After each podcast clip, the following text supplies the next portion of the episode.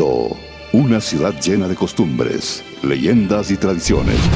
Conozcamos un poco más de esta bella y franciscana ciudad.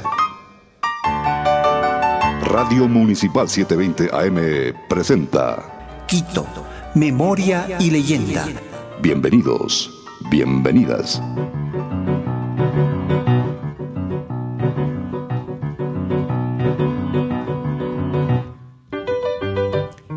Muy buenas noches, amigos oyentes. Bienvenidos a la primera edición de Quito, Memoria y Leyenda, programa cuya misión es rescatar, investigar y difundir la tradición oral, que es parte del patrimonio intangible de la ciudad de Quito, a través de Radio Municipal 720 Amplitud Modulada.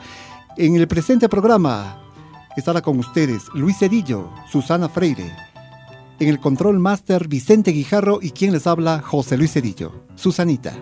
Queridas y queridos radioescuchas, les saluda su amiga Susana Freire García para invitarles a que sean parte de esta nueva propuesta cultural, misma que con la colaboración de todos ustedes anhela convertirse en el pretexto idóneo para que los sábados por la noche las familias vuelvan a reunirse en torno a una cálida tertulia en la que dialogaremos sobre la ciudad de Quito y su patrimonio intangible entendiendo aportar la riqueza que reside en sus tradiciones, leyendas, mitos, memoria oral, gastronomía, música, personajes y oficios populares. Nos interesa ir más allá de lo conocido o evidente, a fin de estudiar el trasfondo de una leyenda, mito o suceso histórico, con objetividad y conocimiento de causa. Y como sabemos que el principal patrimonio de una ciudad reside en su elemento humano, fomentaremos un nexo entre pasado y presente con la presencia de este, en este espacio radial de los actores sociales y culturales que trabajan día a día para hacer de Quito una ciudad más inclusiva y humana.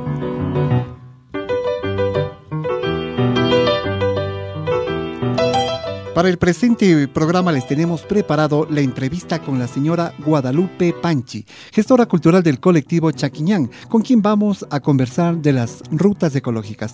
Tendremos música en vivo con la agrupación folclórica Siembra, quienes nos van a deleitar con sus interpretaciones y como no podía faltar, la narración de nuestra leyenda, en esta ocasión, el Padre Almeida. En este momento empezamos con la intervención musical del grupo folclórico Siembra con el pasillo Espérame. Thank you.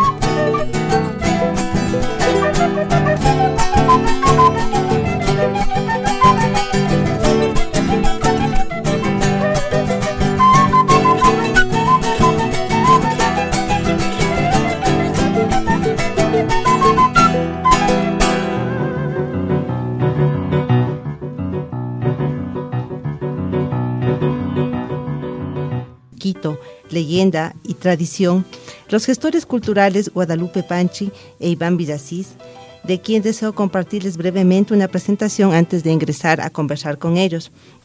Guadalupe ha cursado estudios en la carrera de Gobernabilidad y Territorialidad en Organismos Seccionales en la Universidad Central del Ecuador, sede sur. A partir del 2008 también empezó su trabajo como lideresa y dirigente barrial en el sector La Colmena.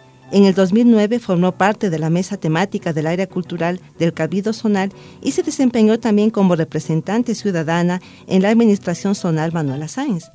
Para el 2010 fue parte del equipo de reporteras comunitarias del periódico comunitario El Chuya. Para junio de 2014 realizó una pasantía en el Centro de Equidad Tres Manuelas en el área de vinculación con la comunidad y en el 2016 conformó el colectivo Chaquiñán. Actualmente, junto a su amigo compañero Iván Villasís, continúan desarrollando múltiples actividades vinculadas a Sonar como gestores culturales y líderes comunitarios. Eh, Guadalupe Iván, es un privilegio tenerles en esta primera emisión de este programa que pretende, entre otras cosas, dar espacio a gestores culturales como ustedes que hacen una enorme labor en este sector de la colmena. Antes de comenzar con el tema central que nos convoca, que es hablar de su trabajo como gestores, quisiera que me cuenten cómo nace esta vinculación con el barrio. ¿Son vecinos? ¿Nacieron ahí? Quisiera que me cuenten porque siempre hay un motivo por el cual empezamos a trabajar en esto. Mm, bueno, eh, muy buenos días. Muchas gracias por nuevamente darnos esta oportunidad de estar frente a los micrófonos aquí en Radio, en, Radio Municipal. Y pues bueno, eh, ¿qué te diré? Yo soy vecina de La Colmena, o sea, yo soy como quien dice nativa de, la, Colmena. Sí, yo nací en Santa Bárbara, mis papás son de, mi mami es del sector de las canteras, mi papá de Santa Clara de San Millán y vivo en La Colmena mis treinta y piquitos. Entonces, pues, bueno, eh, te hablaré eh, en una primera persona. En mi caso nació la iniciativa esta desde el 2000 de, de, tratar de hacer algo por mi, por mi barrio, ¿no? Porque eh, teníamos unas lavanderías públicas que ya dejaron de tener el uso como tal, el barrio estaba un poco inquieto, entonces eh, tomamos la decisión de organizarnos. En ese transcurso, bueno, el, te conocí a Iván, que él no es de, de, mi, de mi barrio es de, otro barrio también eh, emblemático de acá de Quito, de Chillogallo, y él trabajaba en mi sector. Y pues bueno, eh, llegamos al, tema de, que tanto a él como a mí no, nos gustaba este tema, ¿no? Cultural y todo, y de ver qué, qué se podía hacer, o sea, qué más había. En mi caso, quien también despertó esto fue Jorge Moya y Fabiola Tobar. Eh, vecinos del sector que el uno es artesano y doña Fabi siempre andaba haciendo sus cosas para los guaguas y todo y viendo eso decía hay, hay que hacer algo. ellos también pasaron la posta y pues nos conocimos con Iván como te decía, eh, él es servidor público, entonces dijimos tratemos de, hacer algo, ¿no? que, que que empecemos a hacer algo por el sector y bueno, desde ahí comenzó la chispa a trabajar por el barrio. Y tú, Iván, ¿qué nos puedes contar? ¿Cómo es que un, bueno, un, quiteño más que estaba, es de Chillogallo, paró aquí en La Colmena? ¿Cómo, ¿Cómo ha sido tu experiencia en este sentido? Bueno, muy buenas noches con todos. Sí, bueno, yo empecé a trabajar por el, por el sector de La Colmena por mis actividades que yo realizo. Entonces, justo ahí nos conocimos con Lupe, hubo esa química de, querer hacer algo, ¿no? De querer rescatar un poco más de esas tradiciones, esa memoria, esa, esa cultura que tiene el barrio. Entonces, con todo eso nos unimos, hemos planteado ideas, hemos estado ya trabajando así a, como se dice vulgarmente, a patadas y a puñetes. Exacto, como ya como unos ocho años antes de ser colectivo Chequiñán como gestores culturales de la Colmena, que iguales de, eh, iguales de nosotros, con otros compañeros más que, como, como sabes, en un grupo unos vienen, otros se van, otros se quedan, pero queda ese, esa esencia de, con lo que se formó y con lo que uno quiere que se, que se, que se realicen las actividades. Eso entonces así comenzó todo esto ya, sí, unos ocho años debe ser, ¿no? Ocho años que se dicen rápido, pero. Un poquito más, un poquito menos. Pero por ahí más o menos tenemos calculado ya desde cómo comenzamos como gestores culturales. Históricamente La Colmena es un barrio muy importante, considero yo, porque bueno, se formó a partir de obreros, de, de, militares, de lo que tengo entendido. Y además que si nos remontamos incluso más allá, fue un, sector clave, por ejemplo, en la batalla de, Pichincha, pues se dice que las tropas, de parte de las tropas ascendiendo de ahí hasta la cima de la libertad. Y otra cosa que también me llama mucho la atención es el nombre. He leído algunas teorías porque el nombre es bellísimo y siempre la colmena nos remite a las abejitas. ¿Tú qué me puedes contar de eso? ¿De dónde mismo se origina el nombre de la colmena? De lo que a ti te han contado, de mm, los vecinos, tus familiares. Eh, bueno, eh, verás, el justo de, esto que te decía Iván, de, esa necesidad de saber cómo, cuándo y dónde eh, nació el tema de empezar a buscar por qué era la colmena. Exacto. ¿Por qué tantas cosas? Y cuando nos pusimos a investigar, en mi caso solo teníamos un, libro que se hizo hace algunos años en una administración y justo es parte del, de lo que es la, memoria histórica y cultural de algunos barrios de acá del sector. Dentro de esos está la Colmena, en la cual también estamos como investigadores barriales. Y de ahí vimos que en realidad no, aparte de esta bibliografía, no, no, había nada más de la colmena. Y justo como gestores hicimos el convite de mi barrio. Y en el convite de mi barrio tú puedes encontrar eh, algunas de estas por qué es la colmena. Hay algunas teorías, verás. Una de esas es que dice que hace bastante tiempo atrás, eh, como vinieron la mayoría de gente del terremoto de Ambato, vinieron a, nuestro sector, ajá. la gente comenzó a hacer sus casitas de manera no planificada. Y cuando tú veías desde la parte de abajo, alzabas a ver y parecía en realidad una, una, colmena, porque la parte alta que hasta ahora se mantiene es bosque y todo con bosque y las casitas decían que era una colmena. El otro, eh, la otra teoría es la que dicen que justo donde actualmente es hoy la ex parada de buses del Batán Colmena, la escalinata Florencio Liari y todo eso, eso, había una quebrada grande que llegaba justo hasta el sector de los dos puentes. Y en esa quebrada de forma, o sea, natural, ¿no? Existían bastantes abejas. Mm. Entonces la gente comenzó a, decir igual a la colmena, las abejas y también eh, como todo el sector era lleno de bosques, eh, se le consideraba el punto estratégico de para Quito, de donde obtenían la miel, para todo, para todo Quito. Entonces también comenzaron desde ahí a decir la colmena. Entonces, esos tres modos de, decir, eh, esos tres modos de reconocer al barrio es lo que le dio el, nombre de la colmena. Que hasta la fecha sigue y que es un nombre muy poético además. Muy bonito. Ajá, es parte como, es parte del, del imaginario también, ¿no? Porque si tú te vas en realidad y no está escrito por decirte tal vez en, en algún algún capítulo, documento de, de, algún libro, no, no está. Lo que tú encuentras es que sí, la colmena fue una de las primeras ciudadelas. O sea, no es que es el barrio, es la ciudadela La Colmena porque fue una de las primeras ciudadelas de acá de, de, ¿De qué año estamos hablando aproximadamente Guadalupe, la Colmena como ciudadela? ¿En qué año más o menos ahí? Me, sí, verás, eso más o menos Debe ser por los el 40, 50. No, un poquito antes estaba. Verás, el, el tema es que la fecha sí es el 29 de septiembre. Ya. Esa sí es la que tengo bien clarita, que es 29 de septiembre. O sea, es como la fiesta del... Ajá, ah, donde se le, pues, se le declaró como ciudadela La Colmena, parte de la parroquia La Libertad como tal. Mm.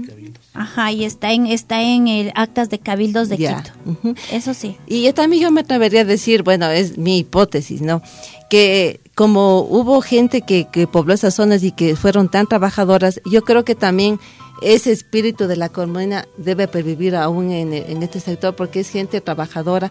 He leído que el barrio como tal también tuvo mucha importancia la minga, había épocas en que no tenían agua, se dice que la gente subía eh, el agua, valga la redundancia, desde San Diego. Entonces también es un espíritu de colmena, porque si tú ves a las abejitas, siempre están trabajando, juntos. Entonces yo creo que ese espíritu sigue ahí porque es un barrio formado con el esfuerzo de la gente y eso no se conoce en los actuales momentos que tenemos mucha más facilidad. Eh, mira, por ejemplo, hay algo que, el compañero Moya no, nos sabe contar cuando hacemos nuestros recorridos él sabe contarnos que la calle Pedro de Alcina y Milier, todo ese sector, fue abierto a punte de pico y pala por los presos del penal García Moreno, que les habían sabido subir a ellos para que ellos eh, abran las calles a punte de pico y pala. Y, por ejemplo, eso es algo que tú no, no vas a encontrar pues, en, pues, un libro. Y eso es la memoria de la, de la gente. Y eso nos parece interesante porque en realidad el, vemos cómo, cómo se formaron estos barrios. Y como tú dices, por ejemplo, la minga para nosotros en la actualidad también, o sea, la gente sigue trabajando con el tema de la, de la minga. Otros vecinos, por ejemplo, de la, de la parte alta, nos decían que para llevar el tema de la luz y los teléfonos, ellos, de una vecina dice, ellos jalaban cable desde el sector de la bahía hasta la parte, hasta la parte alta.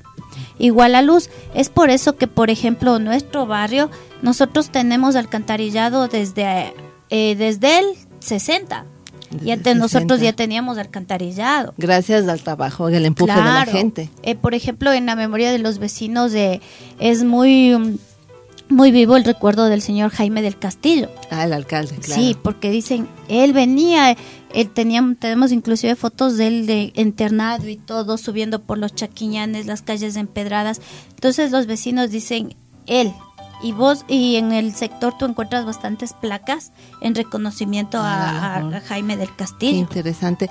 Bueno, gracias a mi experiencia, yo sé que cuando no existen documentos históricos, fuentes de archivo, la, la, el testimonio oral es la fuente más preciosa y en este sentido, Iván, yo quiero preguntarte, en base a mi experiencia puedo decir que cuando no existen documentos o fuentes históricas, la memoria oral es quizá el testimonio más valedero para trabajar.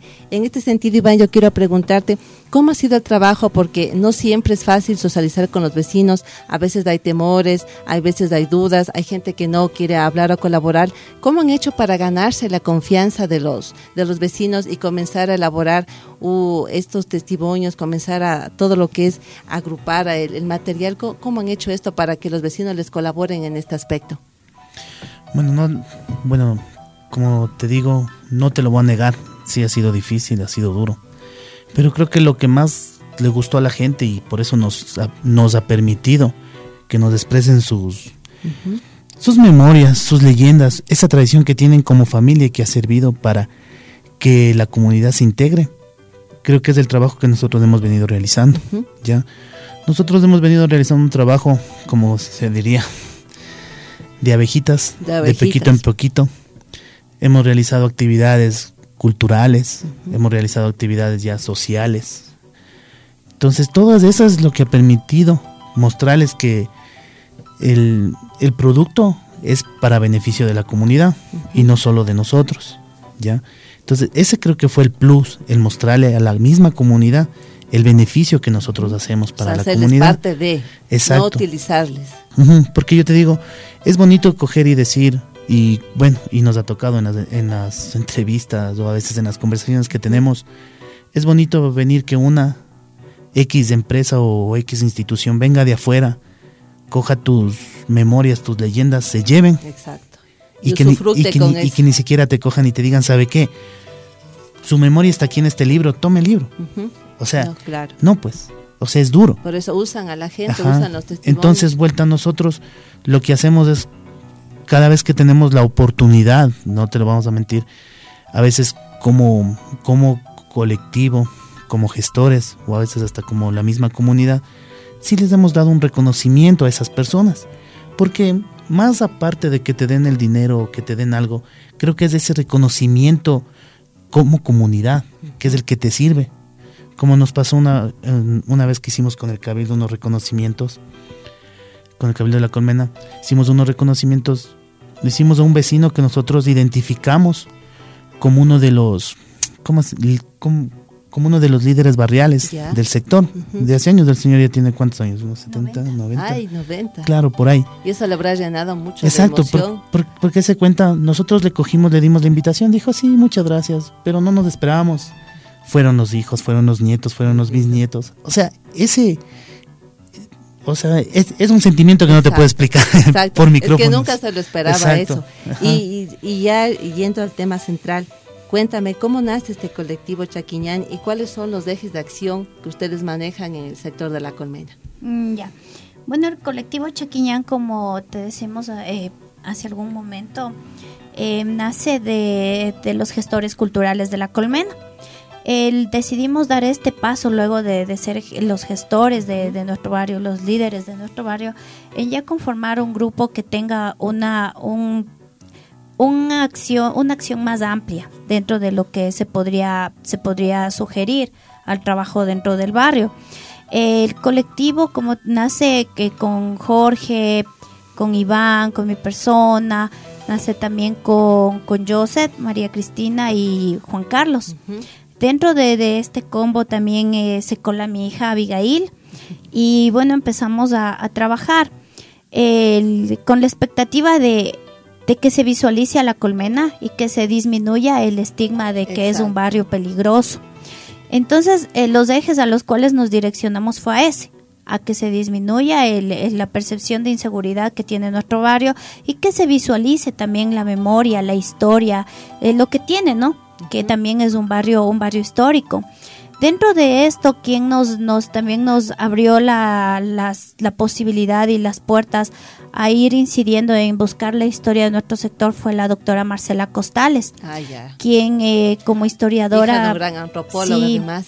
como historiadora fue quien nos dio luces y quien nos dio una pauta y nos dijo, hey, aquí en la colmena hay bastante. Y, y ustedes, este barrio ha sido tan estigmatizado como otros barrios. Y cuando ya empezamos con este tema, fuimos parte de los barrios libertarios con ella. Y llevar algo diferente a nuestro sector, algo en que decía que somos un barrio de gente que ha luchado, que está en la historia y que faltó conocer también fue uno de los ejes que nos impulsó en que cuando tú veas el internet, la colmena no sea solo un punto crítico, sino que vean que hay algo más. Entonces, eh, los ejes directos han sido eso, disminuir la percepción de inseguridad de nuestro barrio y revitalizar la memoria tangible e intangible de nuestro sector. Y como colectivo nos ampliamos un poquito más, que no fue ya solo nuestro sector La Colmena, sino que también ya trabajamos en la libertad, que es también parte de, las vivencias de nuestra historia. Incidimos también en el tema de lo que es el sector de la, de la chorrera, las canteras, San Diego, San Diego y parte de lo que es el panecillo y con eso estamos con los compas del panecillo también tratando de, de trabajar porque la idea de nuestro colectivo también es que la gente, el vecino del barrio, eh, es el que debe ser, visualizado, porque personalmente siempre he dicho que quién es el propietario, quién es el dueño de todo eso es el vecino del barrio. O sea, sí necesitamos tal vez que un impulso, pero el propietario es el vecino, el dueño, el de la memoria, el que vive ahí, el que ahí vivió su papá, vivió su mamá, vivió su abuelito, o yo vivo ahí ya como 15 años y les conozco a los vecinos. Eh, o sea, el hacer que el vecino se empodere, se, sienta, parte, de. Por eso es que muchas veces en los barrios las cosas no funcionan, es porque te tratan de imponer o de traer gente externa, teniendo muchas veces ahí, mismo. ahí mismo cómo tú puedes fortalecer a ese barrio fortalecer a la gente y por ende fortalecer al distrito, fortalecer a Quito, ¿no? Porque el barrio, como tú sabes, el barrio es el, el núcleo, el ente vivo de, todos nuestros espacios. Eh, sé muy bien que ustedes manejan algunas rutas, tienen varias rutas que ofrecen a los, a los, a los vecinos de Quito y a las personas que vienen de otro lado. Hábleme de esas rutas, Iván. ¿Cuáles son? ¿Cómo se manejan los recorridos? ¿Cómo, cómo es esto? Bueno, eh, te voy a decir, o sea, más o menos cómo, cómo nació este proyecto, porque es más que nada es un proyecto ya. Nosotros como gestores culturales vimos esa necesidad de que teníamos la información, teníamos fotos, teníamos a veces hasta documentos, ya. Pero cómo, ¿Cómo, mostramos todo eso, claro. cómo mostramos a la, a la, a la comunidad, a la gente. Entonces vemos que la Colmena es un es un barrio con una vista muy hermosa. Mirador natural único. Súper hermoso. Entonces, con Lupe conversando, con otros compañeros conversando, decimos, ¿y ahora cómo hacemos? Entonces... La pregunta del millón, ¿cómo, cómo hacemos? Por eso es lo que nosotros como colectivo nos, nos anclamos en... Nosotros netamente no hacemos turismo. es una parte del proceso que nosotros tenemos, sí. Es una parte, las rutas que genera turismo, genera economía popular y solidaria para las personas que están que en es la lo ruta. justo además. Exacto. Entonces, viendo todo eso, nosotros decimos, bueno, a ver, tenemos la memoria social, Ujú. mostrémosla. Entonces, na- nace así las rutas. ¿ya? Tenemos hasta el momento, tenemos seis rutas que las cuales las hemos identificado. Tenemos la ruta libertaria, que es la de la colmena, netamente es de la colmena. Se pasa por las casas de los vecinos, del, del vecino músico, del Sí, vecino artista, sí. ajá, el maestro Cóndor, el Jorge Moya. Pasamos por la ruta de las de los cangrejos, que no es un plato típico de Claro. Quito, pero es un plato típico en, en, en la memoria de la, de la gente, porque viene gente del norte a comer, porque he conversado con amigos, dicen, no, sí, sí, ahí, ahí son los cangrejos, ah, le digo, sí, sí, ahí son. Entonces todo eso genera. Tenemos el, el cementerio Cementerio de Santiago, Diego, es el cementerio privado, igual, en los cuales entramos. Esa es la ruta de la colmena, la ruta libertaria que nosotros lo, lo hemos bautizado. Tenemos también, tenemos también ahí unos, unos espacios emblemáticos, que- los cuales los hemos recuperado. De ahí tenemos unas dos rutas ecológicas, que es la que se va a Longwy, la que se va a La Chorrera. Y también hay una que me llama mucho la atención, que han descubierto vestigios quitucaras. ¿Cómo llegan a eso? El, el tema, verás, es que, que de lo que te conversaba con, con la doctora Marcela Costales, eh, con la doctora nos hizo ella eh, un poco de una recopilación histórica.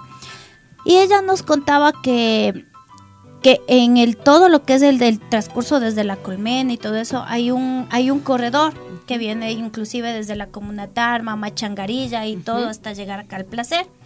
Entonces decía, no es que la colmena o este sector ha estado muy alejado a lo que es la, la historia de los señores naturales. Y decía, eh, la doctora refería que en ese espacio había existido unas estructuras de piedra que eran lo- como cantores, decía, ¿no es cierto?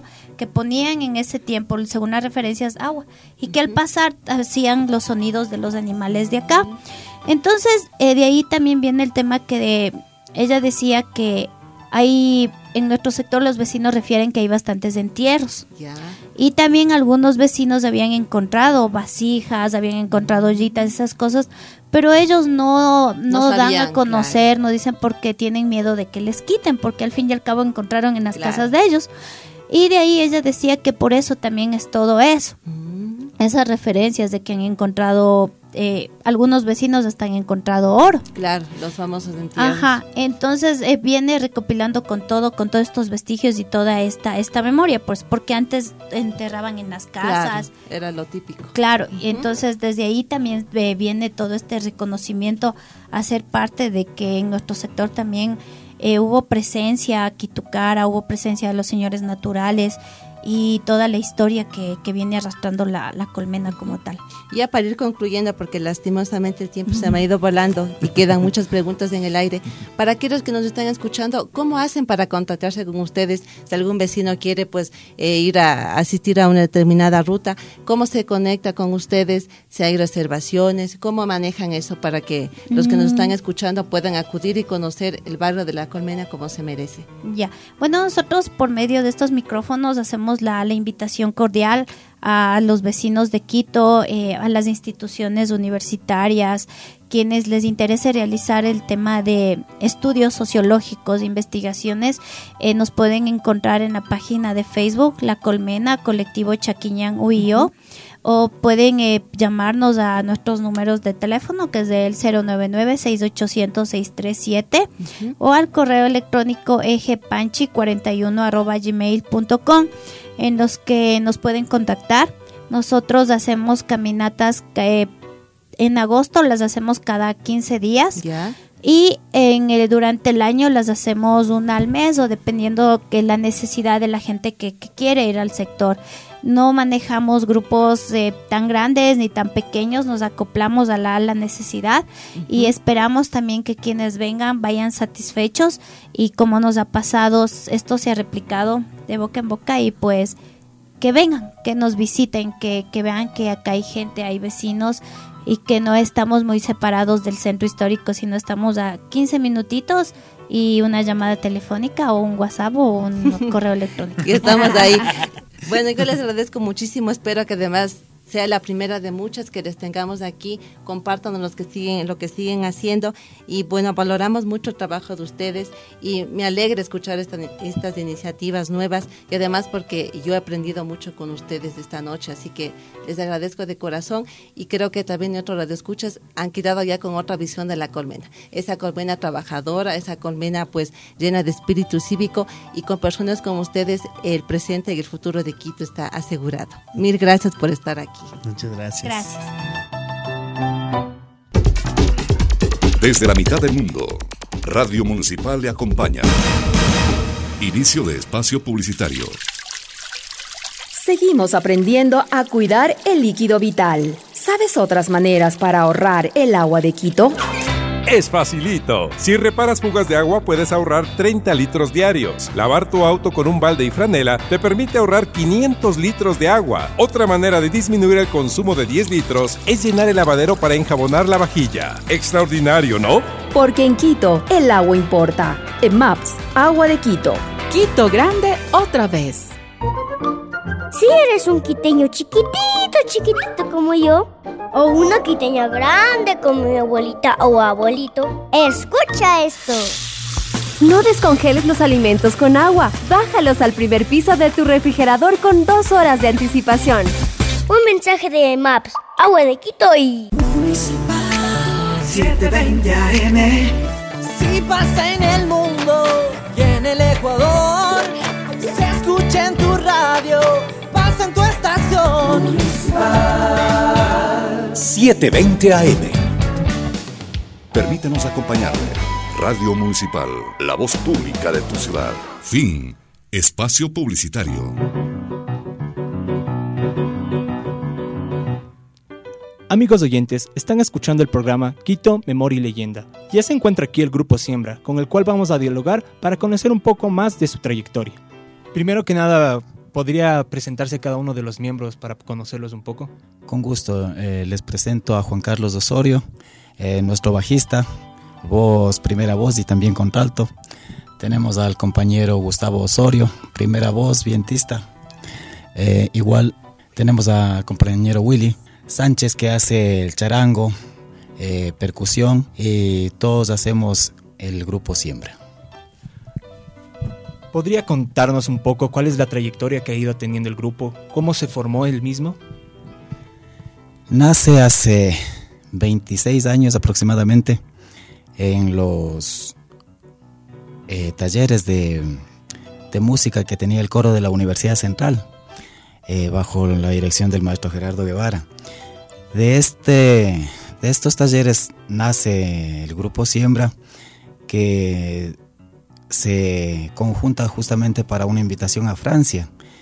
Y desde el 93 sigue la trayectoria de este grupo. ¿Y por qué el nombre Siembra? ¿Por qué, ¿Cuál es el significado detrás de este nombre para que todos lo conozcamos muy bien? Justamente queremos sembrar eh, en toda la gente que escucha nuestra música el amor por la música latinoamericana, eh, principalmente lo ecuatoriano, pero con una, una proyección bastante profunda para que el público se dé cuenta que la música folclórica no es tan solamente eh, una armonía simple, sino que uno lo puede hacer en forma estilizada, puede utilizar arreglos, puede valerse de la eh, música académica para hacer un trabajo de mayor gusto profesional. Para adentrarnos así de una manera personal, ¿qué, qué grupos o qué música ha influido al grupo Siembra? O sea, ¿cuáles han sido, yo qué sé, sus ídolos, sus mentores, por así decirlo, que los han ido forjando como músicos durante todo este tiempo? Bueno, han sido varios grupos, ¿no? Eh, grupos que han tenido su esencia en, en el folclore latinoamericano, sea Iyapu, sea Quilapayún, eh, Intilimani, los Jarcas. han sido grupos que realmente han marcado nuestra, nuestra vida en Latinoamérica. Claro, porque tengo entendido que desde los 80 para acá hubo un boom de la música folclórica aquí en, a nivel Latinoamérica, ¿no es cierto? Así es. Entonces imagino que ese boom también los hizo a ustedes forjarse de poco a poco con estas sonoridades que eran, digamos, autóctonas del continente. Justamente. Eh, nos envolvió, nos enamoró la música latinoamericana y nos dimos cuenta de que era hora de, de hacerlo ecuatoriano también y lo ecuatoriano trasladarlo hacia otros rincones de Latinoamérica.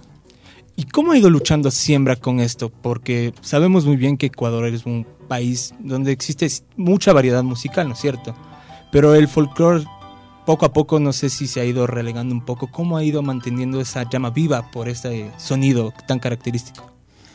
Sí, es en base a la juventud. La juventud a pesar de que haya influencia de otros ritmos extranjeros, siempre mantiene ese amor propio por lo, por lo autóctono. Llámese San Juanitos, bombas, eh, pasillos, albazos, toda la variedad que tenemos acá en el Ecuador, pues eh, siempre la música nuestra llama a que las, las, juventudes, las nuevas generaciones vayan inmiscuyéndose en estos ritmos y, y gustando y aprendiendo cada vez más. Tengo entendido que ustedes han tenido una han, viajado, ¿no es cierto?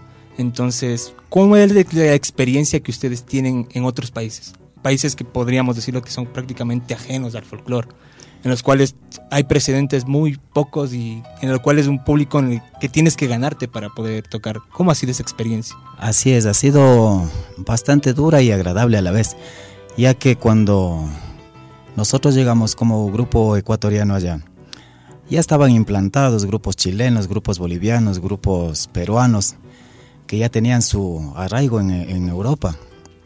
Y fue el boom de estos grupos que lograron hacer eh, carrera y nombre allá en Europa. Y nosotros también eh, logramos meternos hacia ese público que tal vez no entendía nuestras letras por el idioma, una, otra por la... Eh, Raro que podría sonar también este sonido para algunos que... Claro, la armonía eh, les, les llamaba mucho la atención, el paisaje, otra, otra cultura realmente, un choque para ellos. Pero agradecidos con este público, ya que es un público culto y sabe apreciar eh, la música de distintas regiones del mundo. Eh, actualmente esta, esta cultura se mantiene y mm, vale el orgullo decirlo que hemos sido capaces de reunir a grupos de 5.000, de 10.000 personas para escuchar música latinoamericana por oyentes europeos exclusivamente, ya que ahora como hay las comunidades ecuatorianas y gente de, de distintos países en español, se reúnen para escuchar la música latinoamericana, la música tecnocumbia, que sé yo, música de pasillos o música de valses en los peruanos. Pero el gusto que nos da es que nuestra música fue escuchada por un auditorio exclusivamente europeo. ¿Y por qué países de Europa ustedes han estado? ¿Cuáles son? Bueno, han sido varios, la comunidad, pero más estuvimos radicados en lo que es Francia, Alemania, Suiza, eh, República Checa, Holanda. Estuvimos un poco también por eh, la parte de Italia esos han sido los lugares más frecuentes. Y de todos estos países, eh, ¿cuál ha sido el público más, podríamos decirlo, más caliente, más vivaracho que con la música? Francia. ustedes notaron. Francia, Francia. Y el más apagado es el que sí costó hacerles, yo que sé, bailar o que estén al 100 con la música. Eh, de pronto los, los holandeses. Fueron el grupo más, el público más frío. Sí, sí, un poquito frío, pero igual eh, gustó mucho. Y con respecto a grabaciones o temas propios, ¿ustedes tienen música propia, por así decirlo? Tenemos música propia que lamentablemente no la hemos llegado a grabar. Eh, nos hemos dedicado a hacer covers durante 25 años. ¿Por qué me dirás tú? Porque siempre ha ido eh, fluctuando la gente. A lo largo de estos 26 años ha entrado y salido gente del grupo, te diré poco más de 60 ah, artistas en el grupo. Entonces eso ha hecho que no se mantenga un, un solo trabajo, siempre un trabajo distinto para cada, inclusive para cada ciudad o para cada país que hemos viajado. Y, en- y actualmente, ¿cuáles son los planes que ustedes tienen como grupo? ¿Tienen algún proyecto, alguna presentación importante que puedan tener? Sí, queremos justamente para fin de año reunir a toda la gente que ha, ha estado dentro del grupo, eh, traer a los más representativos, a los que todavía están acá en el Ecuador y alguna gente que está viviendo radicada en el extranjero. Muy bien, y para terminar, ¿cuáles son sus contactos o redes sociales en los cuales le pueden buscar a ustedes? Bueno, muy buenas noches. Mi nombre es Juan Carlos Osorio, integrante también de, Siembra. Eh, nos pueden contactar ahí en YouTube, pueden ver los videos nuestros, estamos como Ensamble Siembra. Y cuando ustedes necesiten de nuestros servicios, nuestros contactos son el 098 40 15 690. 098 40 15 690. Rommel Mendoza. O si no, al 099 25 50 373. 099 25 50 373. Gustavo Osorio. Gustosos hemos de estar por ahí cuando ustedes así lo requieran. Ah, bueno, sí, para despedirnos de, de antemano, muchísimas gracias a la, a, la, a la radio pues, por la invitación. Les agradecemos en realidad un mundo y como decía mi compañero Rommel, que nuestra música no muera, jamás del folclore. Nos vamos a despedir con un temita que es muy tradicional, que viene desde México, desde Veracruz. Este tema es muy conocido, lleva por título El Cascabel.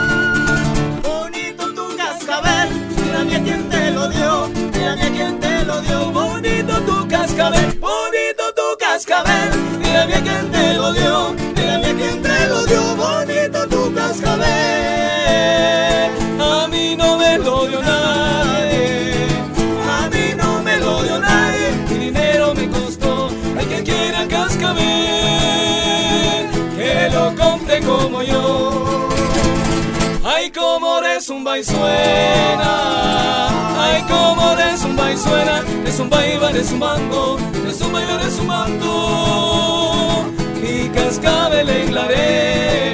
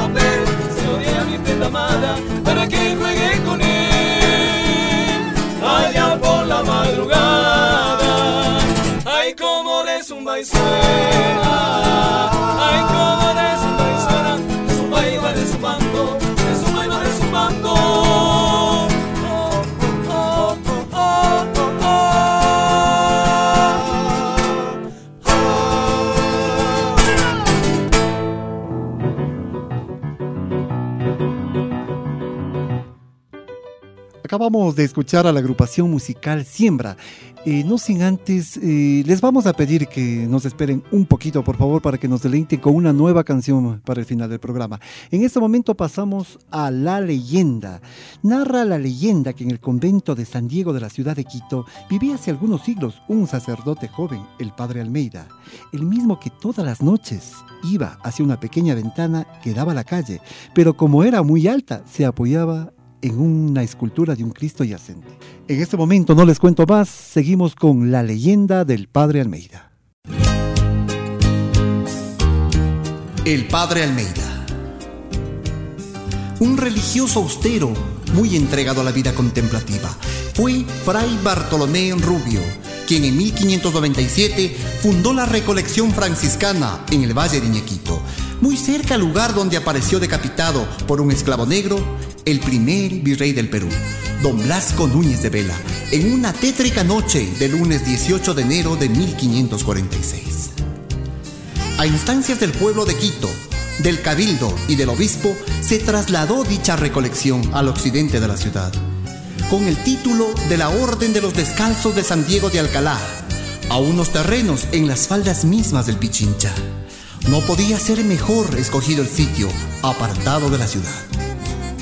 El convento es una inmensa ermita con su capilla, con sus claustros cuadrados, un precioso milladero, una clásica fuente castellana, un jardín y un gran bosque de eucaliptos.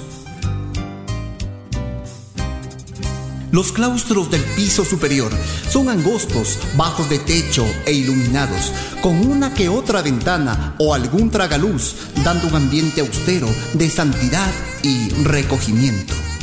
A un lado y al otro de las antiguas celdas. Algunas de estas tienen una sola ventana, alta en el techo, con una puerta que funciona mediante un curioso sistema de cuerdas y poleas. En cambio, otras tienen dos ventanas, tan diminutas que apenas si el espíritu puede salir por una de ellas. Y su iglesia, un verdadero relicario de arte y recuerdos dando esta breve introducción una verdadera ambientación en donde se desenvuelve nuestra leyenda. ¿Quién no conoce en Quito la historia de aquel fraile en quien la tradición ha querido sintetizar una de las malas épocas de la orden franciscana y pintado en su persona al fraile pícaro y juguetón, que solía pasar algunas noches de claro en claro y no pocos días de turbio en turbio? Aprovechando el relajamiento de la disciplina monástica de su convento. Era don Manuel de Almeida, joven de 17 años, cuando entró como novicio en el convento seráfico de Quito, único hijo varón de don Tomás de Almeida y de doña Sebastiana Capilla. Madre, hermanas mías, como ustedes saben, he recibido el llamado del Señor por lo tanto, renuncio a todos los bienes materiales y fortuna que me corresponden y dejo en favor de ustedes.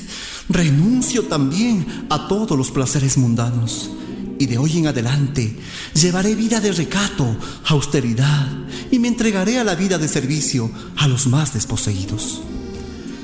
Manuel de Almeida llegó a ser alguien muy importante, así lo demuestran los altos cargos que llegó a tener en la orden definidor, guardián, maestro de novicios, predicador de precedencia, secretario de provincia y hasta visitador general.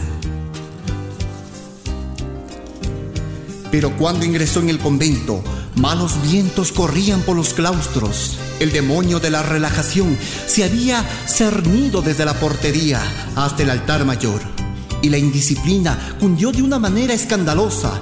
Era la época en que los frailes se hacían arrastrar por coches y literas, jugaban a los naipes y tiraban escopetas por matar el tiempo. Y para ellos, el convento no era más que una gran casa de posada, con la libertad de salir sea por la puerta o sea por el tejado. El joven religioso de nuestra leyenda no pudo, pues, permanecer por mucho tiempo libre del contagio. Un buen día se dio a las tentaciones que le tendiera Satanás a través de uno de sus compañeros de claustro y acudió a comer por la Nochebuena unos ricos buñuelos en casa de cierta devota que se creía honrada por la presencia nocturna de los relajados hijos de San Francisco.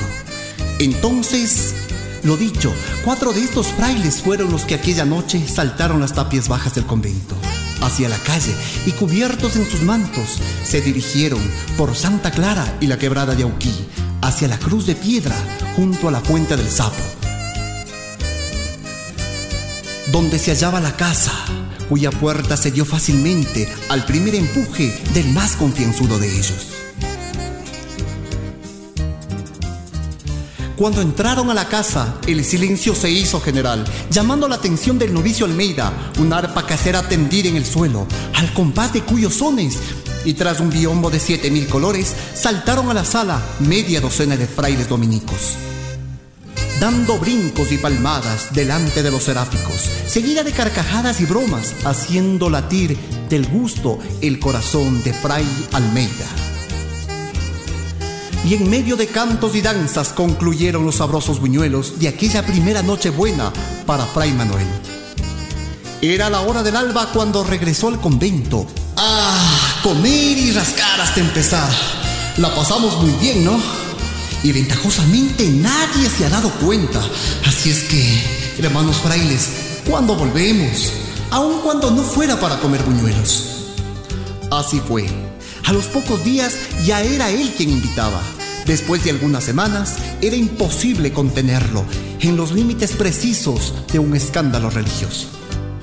Ni siquiera Fray Mateo de San José, que en un memorable lunes 11 de julio de 1672, quien se atrevió a hablar desde la cátedra sagrada contra la vida relajada de sus hermanos en momento en que se honraba a los religiosos difuntos con solemne ceremonia pública y gran misa de requiem, pudo convencerle de la necesaria moderación en el escándalo.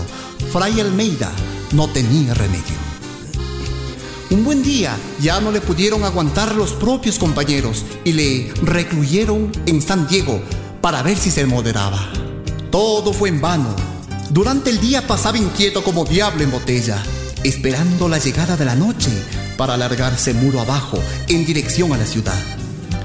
Incluso había estudiado con detenimiento la mejor manera para sus nocturnas evasivas, dándose cuenta que el Cristo enorme que se hallaba en el coro estaba al pie de la ventana, junto a la plazoleta, y podía servirle de escalera. Y así fue. Lo utilizó por largo tiempo. Tanto se cansó el Cristo de aguantar las irreverencias de este fraile en sus mil y una noches de libertinaje, cuando en una de estas, que volvía sin duda después de sus escandalosas orgías, abrió sus labios el Señor intercediendo con la imagen del Cristo diciendo, ¿Hasta cuándo, Padre Almeida? Levantó la vista el fraile y se repitió a sí mismo la impresionante interrogación. Pero inmediatamente el fraile buscó en su recuerdo lo que afuera le esperaba y entonces contestó, sin vacilar, ¿Hasta cuándo? Hasta la vuelta, mi señor. Y cuando estuvo ya en la calle, a lo lejos divisó una marcha fúnebre. Más su atención llamó al ver que eran frailes los que llevaban un ataúd. Con mucha curiosidad les preguntó, Padres, ¿quién ha fallecido? El padre Almeida. Respondieron los frailes en coro. Fray Almeida se acercó y miró el interior del ataúd. En efecto, era como mirarse a sí mismo. Allí estaba su cuerpo, rígido y frío. Aquella noche fue la última. Cuando el padre Almeida regresó al amanecer, ya no fue a su celda. Postróse delante del Cristo quien ya no le volvió a hablar y le prometió poner punto final a sus desvaríos. Aún existen todavía los restos de la ermita que muy encima del bosque se fabricó Fray Manuel para su recogimiento. El Cristo no ha variado de sitio, pero sí desapareció la preciosa urna cineraria que en letras de oro llevó el nombre de Fray Manuel de Almeida y que por voluntad devota de los fieles se mostraba todavía en San Diego pero su memoria permanece en los villancicos que cada Navidad repiten los quiteños durante la novena del niño. porque son escritos por el padre Almeida estas composiciones. Además, un Vía Crucis y una autobiografía que también desaparecieron en la misma época. Tomado de Quito, Tradiciones, Testimonio y Nostalgia de Edgar Freire Rubio. Queridos amigos, acabaron de escuchar la leyenda del Padre Almeida y solo quiero anticiparles que para nuestras próximas emisiones estudiaremos más a profundidad lo que han escuchado, porque según nuevas versiones, según nuevos estudios, parece ser que el Padre Almeida no fue tan tan dedicado a la vida bohemia, incluso hay teorías que señalan que pudo haber sido el autor de aquel hermoso villancico que cantamos todos los meses en diciembre, que es el Dulce Jesús mío.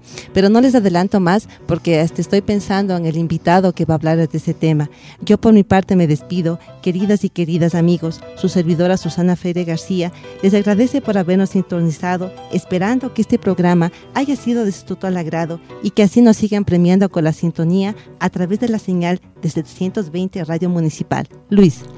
De igual manera, ha sido un placer compartir con ustedes este tiempo. Se despide su servidor Luis Cedillo.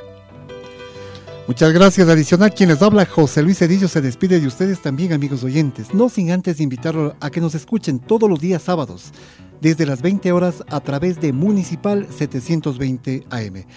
Además, si ustedes gustan en volver a escuchar nuestras leyendas, lo pueden hacer en nuestro podcast, ingresando al internet digitando La Postal Retrospectiva, en donde se encuentran las narraciones de las leyendas presentadas en este programa. A continuación, eh, la última intervención musical del grupo musical Siembra con la canción Sin ti. Y por favor, esta noche no se olvide de poner tranca, en la, puerta.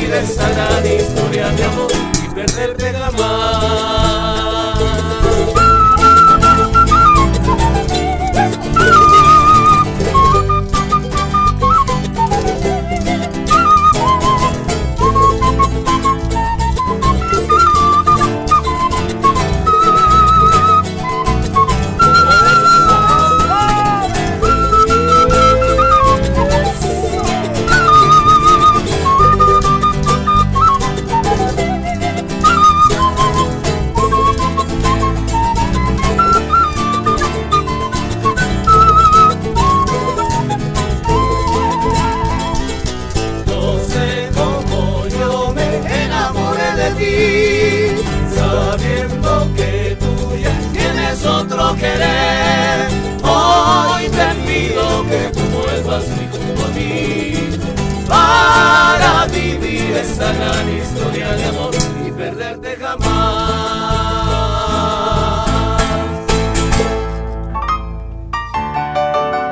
Radio Municipal 720 AM presentó Quito, Memoria y Leyenda.